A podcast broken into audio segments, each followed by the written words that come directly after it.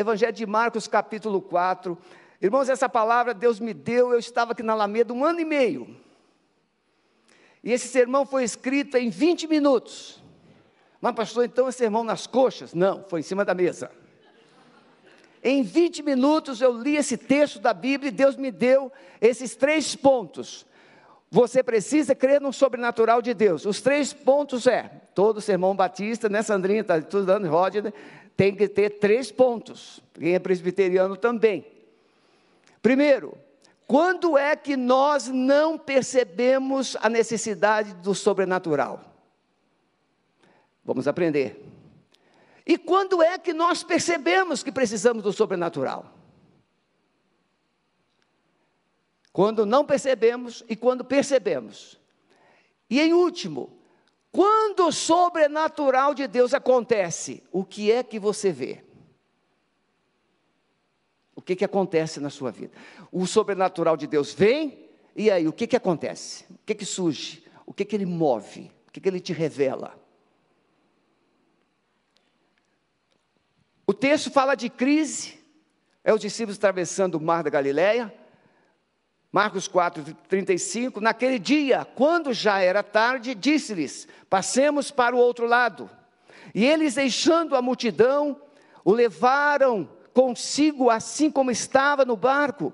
E havia com ele também outros barcos.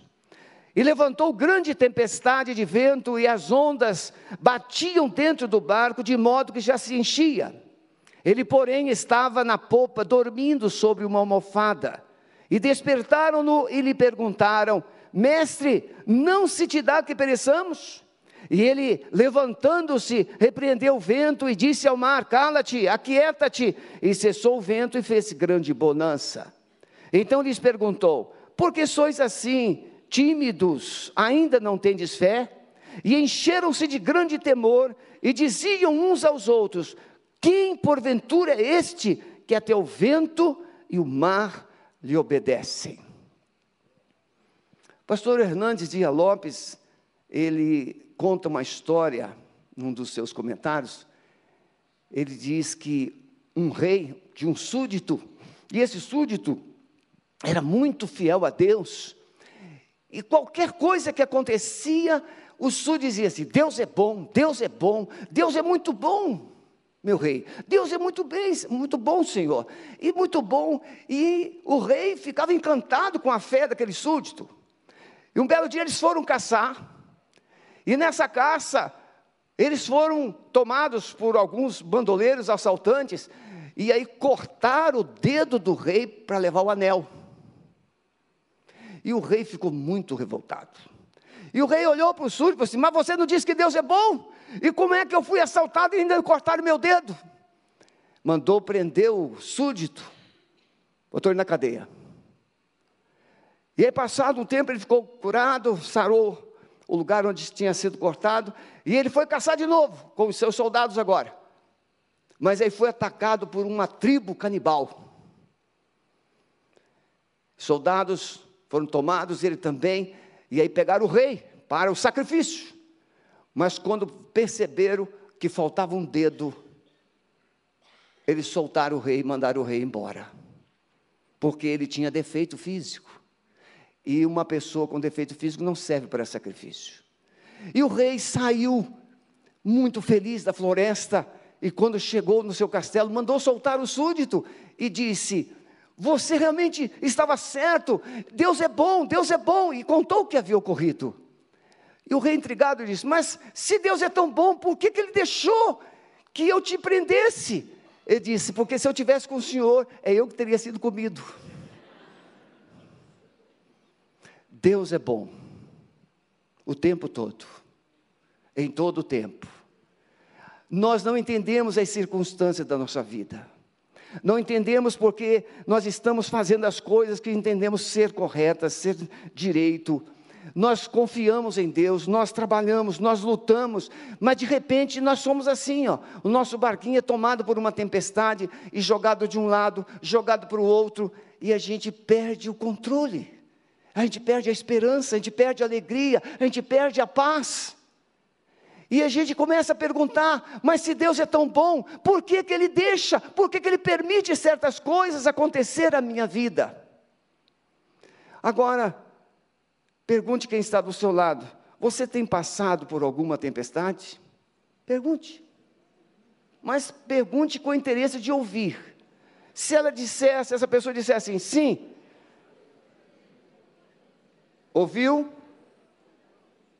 às vezes você acha, esse negócio de perguntar, pastor, esse negócio de perguntar, é porque talvez você não esteja com uma tempestade dentro de você, porque se você estivesse com uma tempestade dentro de você, você gostaria que alguém perguntasse e orasse por você agora. Quem aqui está vivendo uma tempestade? Fique em pé, por favor. Por favor, todos que levantaram as mãos. Isso. Agora a igreja que não levantou as mãos vai ficar em pé de frente para eles e nós vamos abençoá-los. Comece a profetizar que o mar vai se acalmar, que o vento vai ceder, que a tempestade vai recuar, que a bênção de Deus vai chegar. Comece a profetizar, comece a profetizar. Amado Espírito Santo, esses corações que estão turbados com vento forte, com ondas fortes, bravias, Senhor, nesta noite, o poder do Senhor vai chegar a este coração, a esta mente, e todo medo, toda tempestade vai cessar no poder do nome de Jesus. Profetizar profetizamos um novo dia, profetizamos esperança, profetizamos alegria nesse coração, e cremos que está acontecendo agora, toda a tribulação, toda a angústia dessa alma está cessando agora, no poder do nome de Jesus, amém? Vocês são igreja obediente, pode sentar. Então veja, eu tenho que ter cuidado porque nós temos a ceia. Então eu tenho que separar 15, 20 minutos para ceia, tá bom? Então veja, a semelhança daquele barquinho, a igreja, a família, todos nós vamos caminhando. Interessante que aqueles discípulos, eles conheciam muito bem aquele mar, ou aquele lago. Eles conheciam, eles pescavam ali, eles viviam ali, tinham experiências ali. Então, quando Jesus diz passemos para o outro lado, para eles era uma tarefa simples, era uma tarefa muito simples. Mas você já percebeu?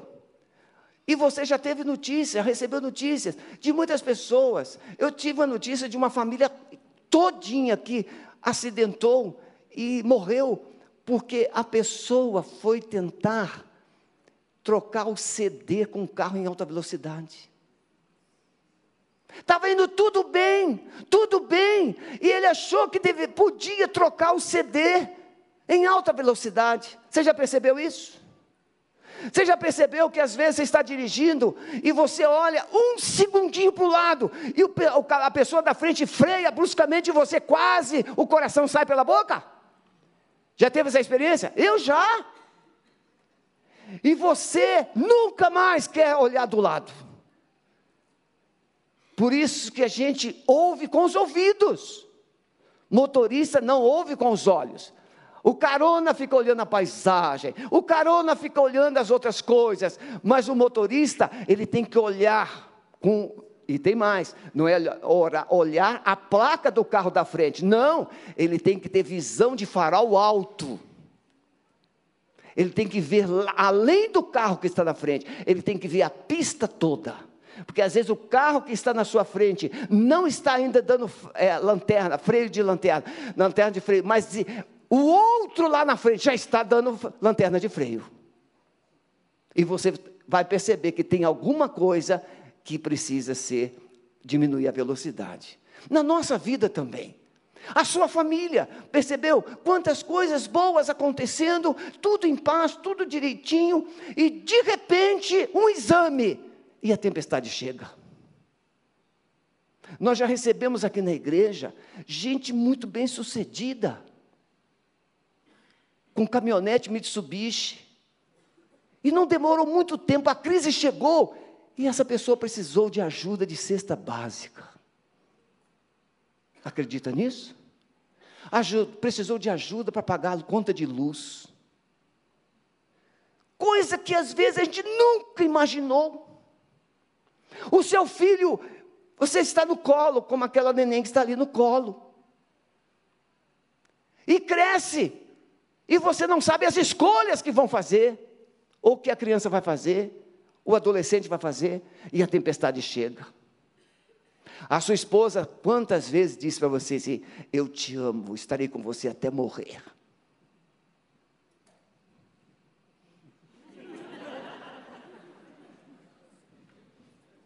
Não é difícil dizer isso quando tudo vai bem. Sim ou não? Não é difícil. Meu amor, com você eu atravesso um oceano. Talvez você já tenha dito isso. Nem que seja um oceano de duas braçadas. Mas a crise vem. E aí o que é que se diz para o outro na crise? O que é que se diz? O que é que um cônjuge diz para o outro na crise?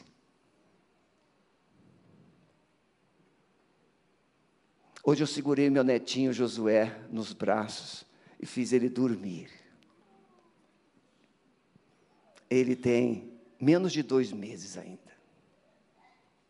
Mas ele vai crescer. Ele vai crescer. Ele vai ficar um, um rapaz, um homem ele vai fazer escolhas. E ele vai precisar ser treinado a enfrentar tempestades, lutas.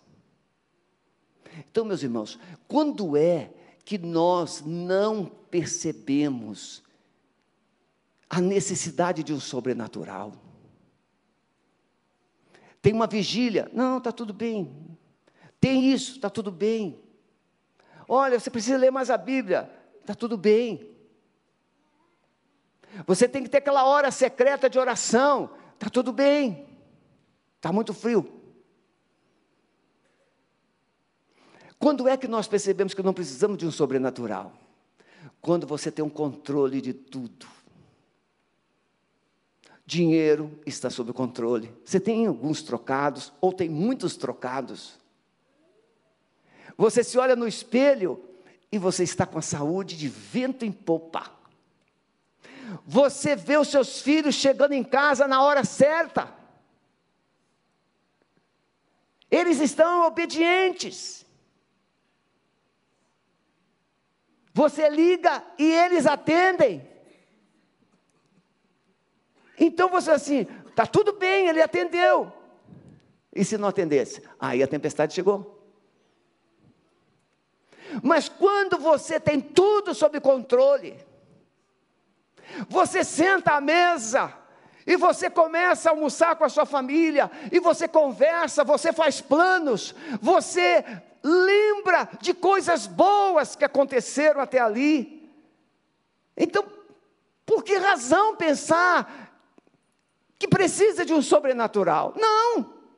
Os filhos estão ali, o cônjuge está ali, a vida financeira está ali, a, a sua saúde, você fez o check-up e a sua, a sua saúde está de vento em popa. Você vai na academia e quase quebra a academia. Você vai, tudo está funcionando. Você chega na igreja e até consegue ouvir o sermão. Ainda fala assim: gostei do sermão hoje do pastor. E você parece que tudo está funcionando. Então, nesses momentos da nossa vida, nós não percebemos a necessidade de ver ou de experimentar um sobrenatural de Deus, ou uma ação sobrenatural de Deus. Mas nós esquecemos, ou nos esquecemos de uma coisa: nós não vivemos pensando ou focados em nós mesmos. Não é a nossa família única que vive na terra. Nós vivemos na terra, em uma cidade chamada Curitiba, um estado do Paraná, em um país chamado Brasil. E se você parar um pouquinho e olhar em sua volta, você vai perceber a necessidade de um sobrenatural de Deus. Se você ler as notícias com mais honestidade, com mais sensibilidade, você vai perceber que precisa de um sobrenatural de Deus na sua cidade, no seu país.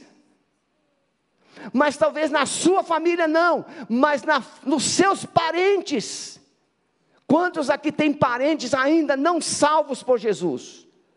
Olha, quantos precisam de um sobrenatural? Mas você está conseguindo se olhar só no espelho e dizer assim: está tudo bem comigo.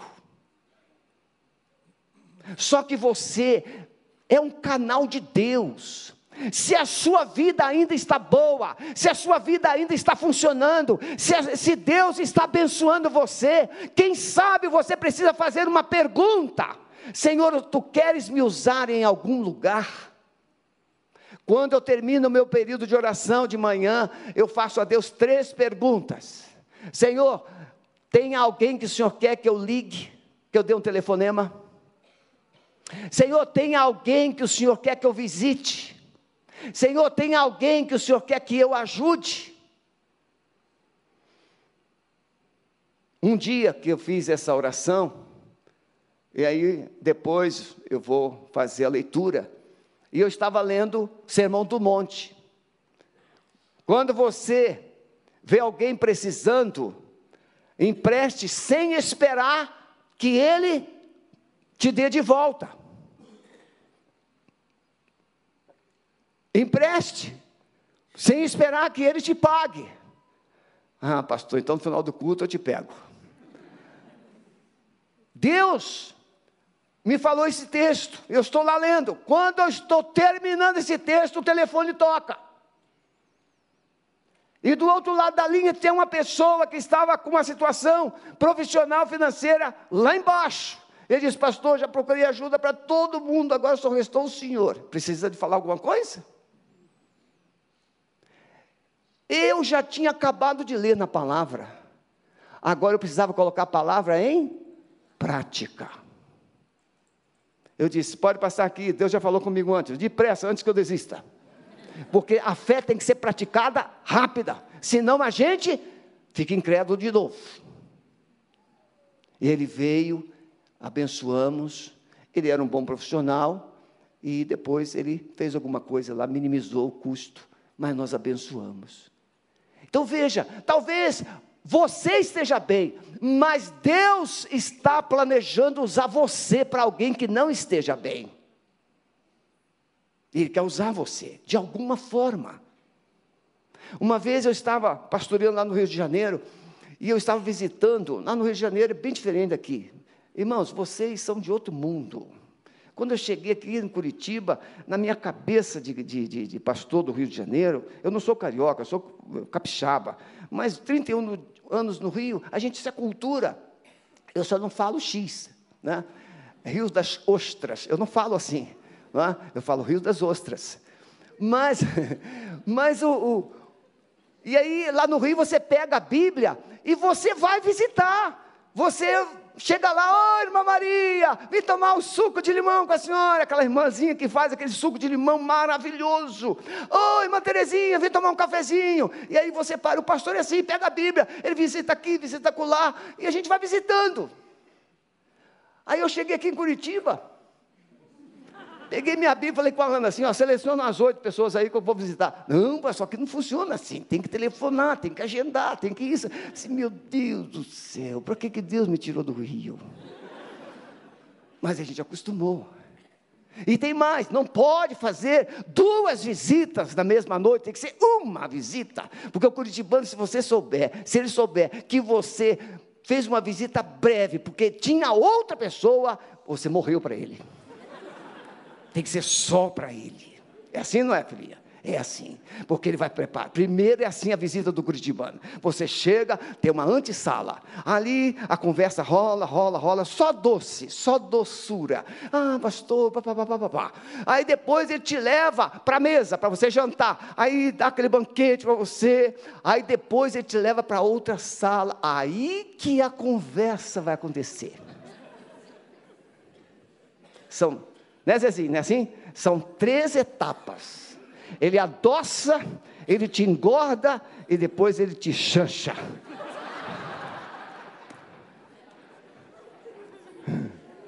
Mas nesse dia lá no Rio de Janeiro, eu estava fazendo visita do lado esquerdo, do lado direito, a igreja assim, o bairro do lado direito, e o Espírito Santo simplesmente me inspirou, vai para o outro lado. Mais ou menos como está aqui, passa para o outro lado. E aí eu fui. Atravessei a rua principal da igreja, quem já foi lá, sabe, a rua principal, e fui andando, andando, andando, e passei em frente à casa de uma irmãzinha da igreja, muito humilde, e ela estava no tanque.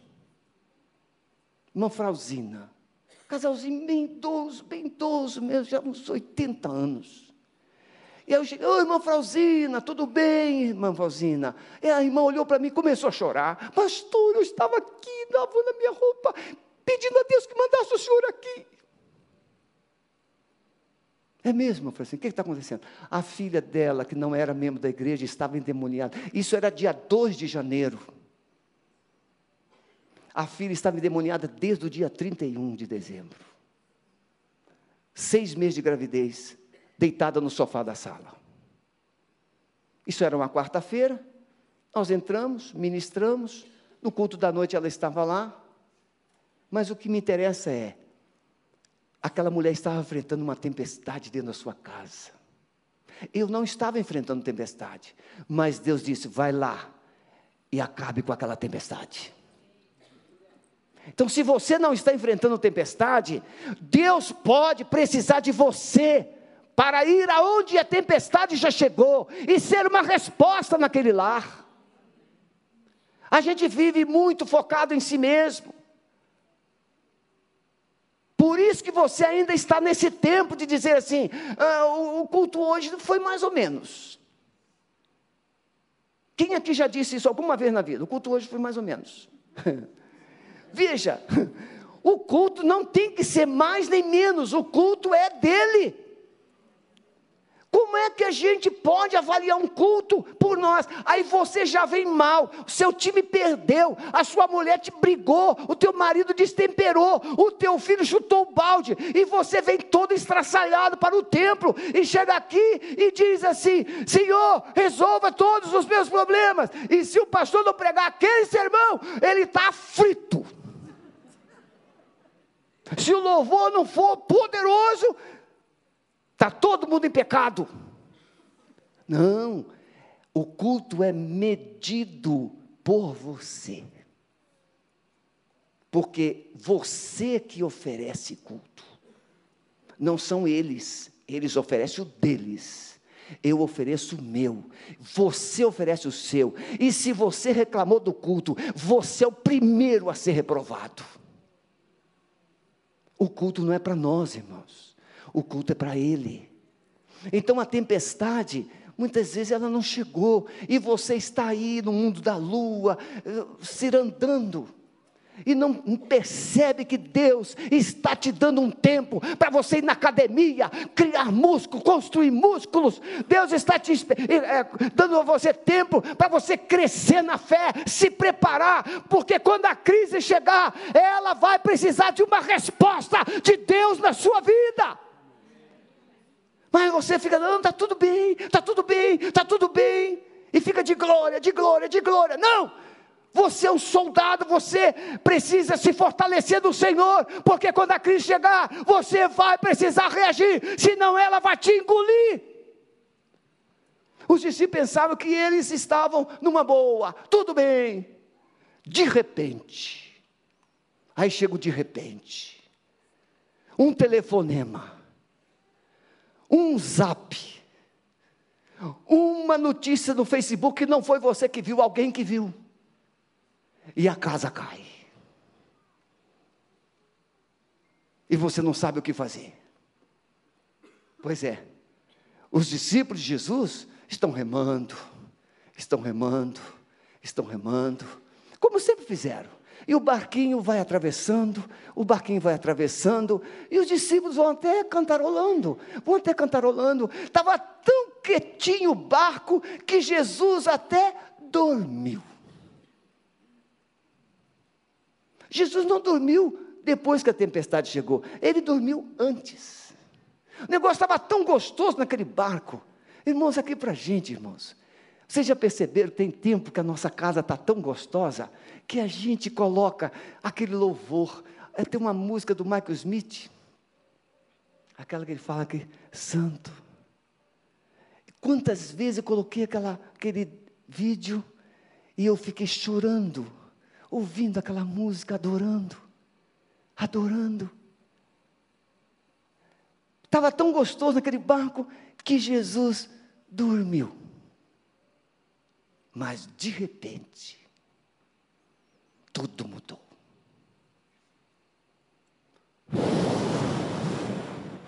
Um vento forte, as ondas. Eu, eu sou pescador, eu sei o que é isso.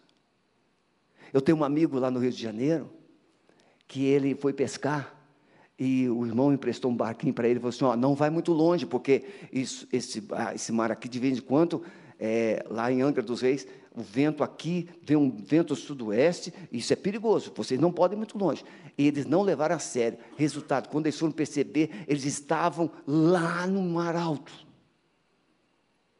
E esse irmão, que tinha mais assim robustez, o outro tadinho, mais simples, mais fraquinho, e aí,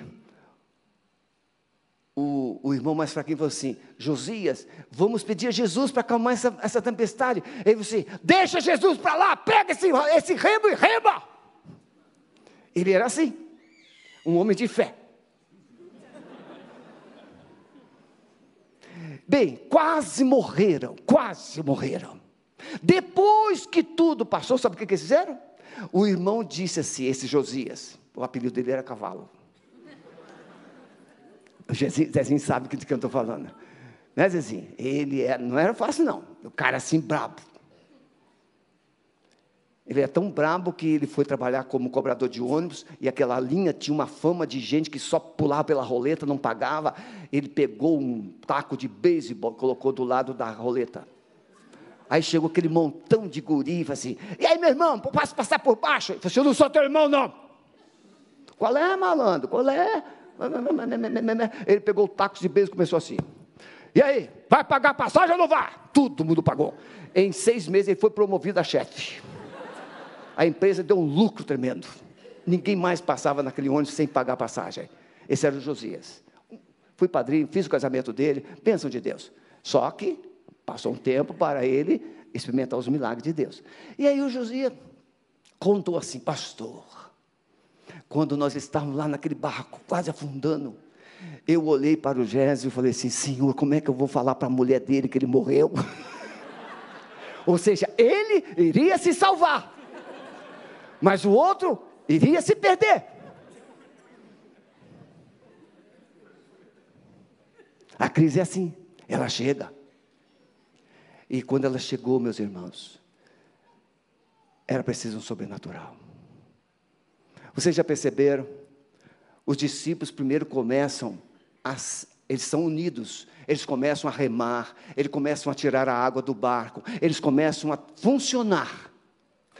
No início da crise é assim: nós nos unimos, nós conversamos, nós dividimos tarefas, nós pedimos ajuda uns aos outros, mas quando a crise demora, quando a crise se prolonga, a gente começa a criticar, a brigar uns com os outros a gente começa a dividir as nossas forças, e aqueles discípulos começaram a discutir. Tira essa água. Talvez o Tomé, coitadinho, olhou para o Pedro assim: Eu disse para você para a gente não vir. Ele estava um tempo meio esquisito. E cada um começou a acusar um ao outro. E de repente começaram a dizer, como Davi enfrentou lá em 1 Samuel 30. Começaram assim: vamos saltar desse barco, vamos saltar desse barco. Não é uma atitude que passa pela nossa cabeça quando a, a coisa aperta lá na nossa casa?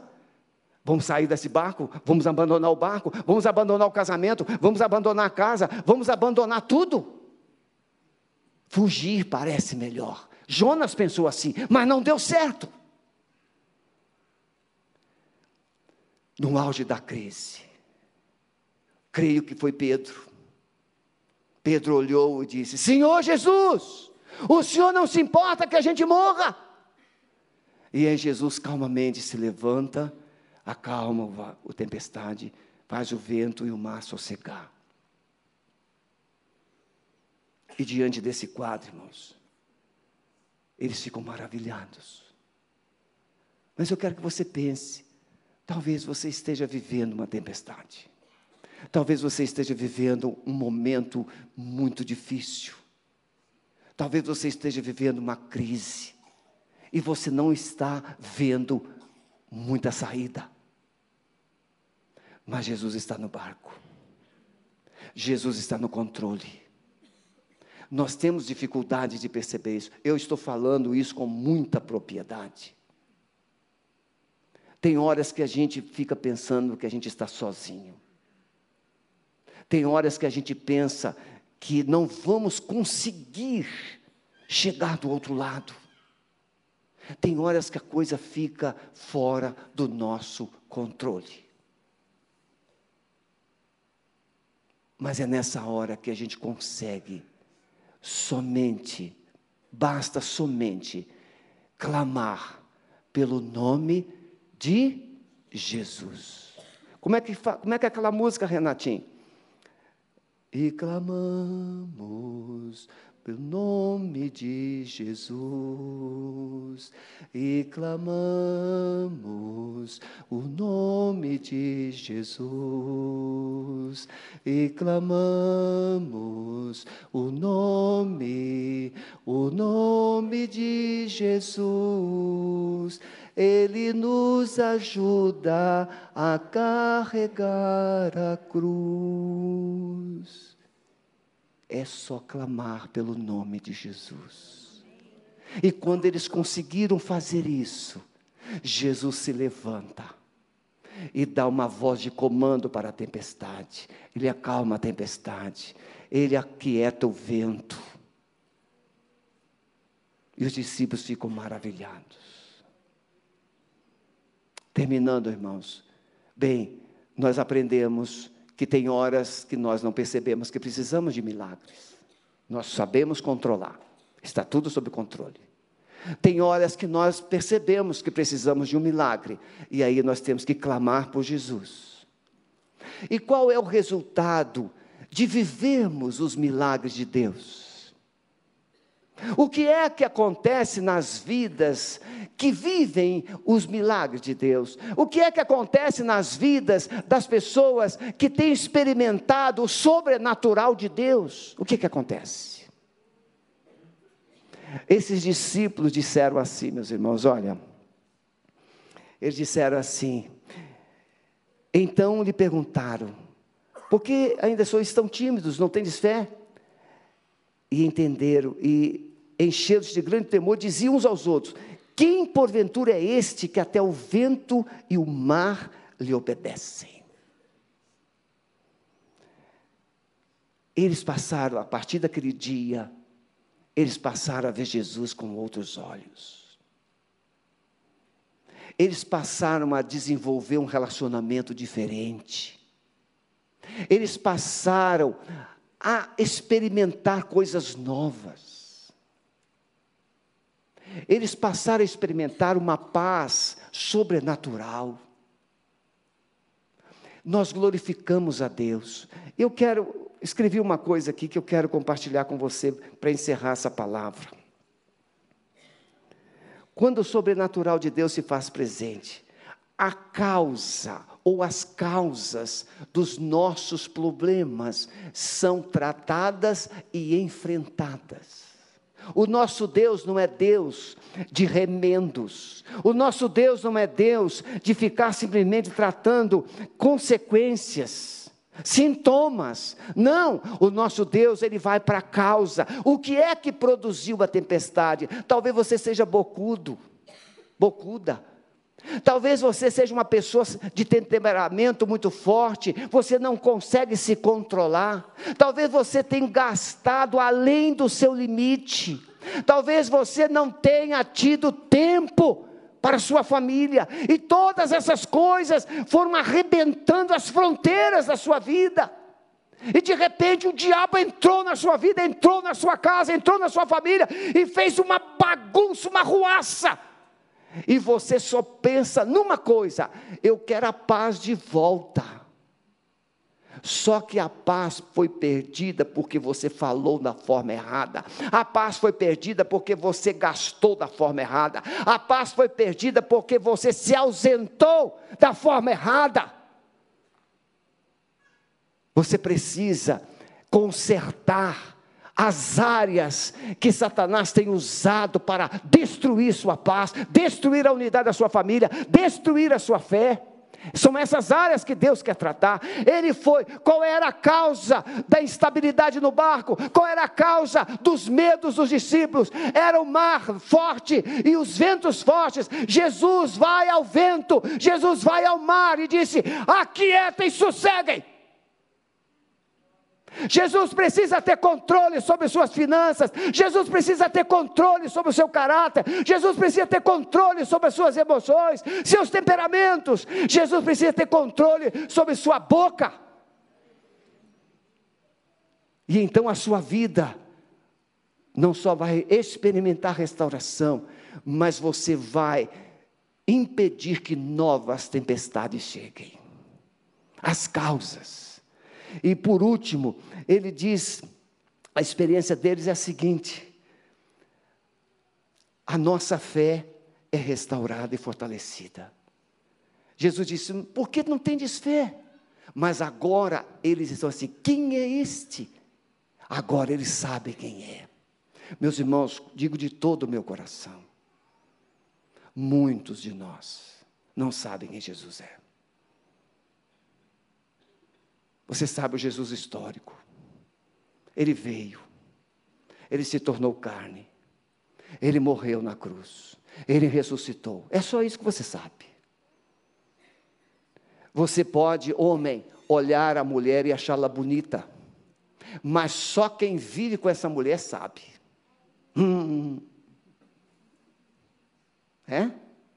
A mulher do outro pode ser muito linda, mas você não convive com temperamento. O marido da outra pode ser muito sofisticado e administrar bem, só que você não conhece o lado podre dele. Você não conhece as virtudes dele ou dela. Nós conhecemos sua aparência. Aquilo que nós conseguimos ver. Mas quando você conhece Jesus por andar com ele tal qual, Sandrinha agora sabe quem é Rodney. Rodney agora sabe quem é Sandrinha. É assim? Quem é casado mais tempo, eu agora conheço bem a dona Sueli. Dona Sueli me conhece. Ela diz que quando eu a chamo de Sueli, eu falo, o que, que eu fiz? Porque nós não nos tratamos pelo nome. Nós temos um tratamento especial. Quando eu falo assim, Sueli, o que, que eu fiz? Quando nós vivemos com pessoas, nos relacionamos com elas, a gente sabe quem elas ela, quem ela é, ou quem elas são. Baixe a sua cabeça, por favor. Jesus está aqui. E você sabe que Ele tem poder para acalmar as tempestades. Você sabe que Ele tem poder para romper na sua vida. Você sabe que Ele tem poder para fazer algo sobrenatural em você e através de você. Mas você só conhece Jesus por ouvir falar. Por ouvir falar.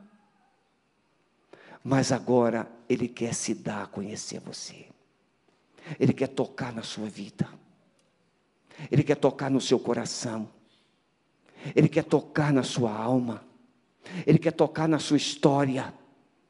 Ele quer tocar na sua dor e trazer os céus para dentro de você.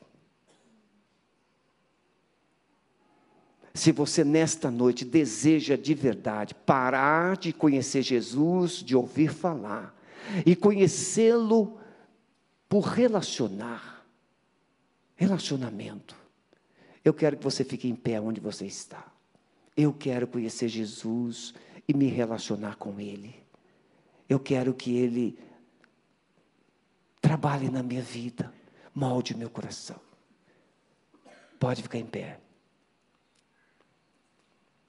Deus abençoe todos vocês. Podem ficar. Se tem alguém aqui que se afastou de Deus porque a tempestade te destruiu, te naufragou, é hora de você dizer assim: Senhor, eis-me aqui. Restaura a minha sorte, restaura a minha fé, restaura a minha vida. Fique em pé onde você está. Se você já esteve na igreja, mas se afastou dela, fique em pé, por favor.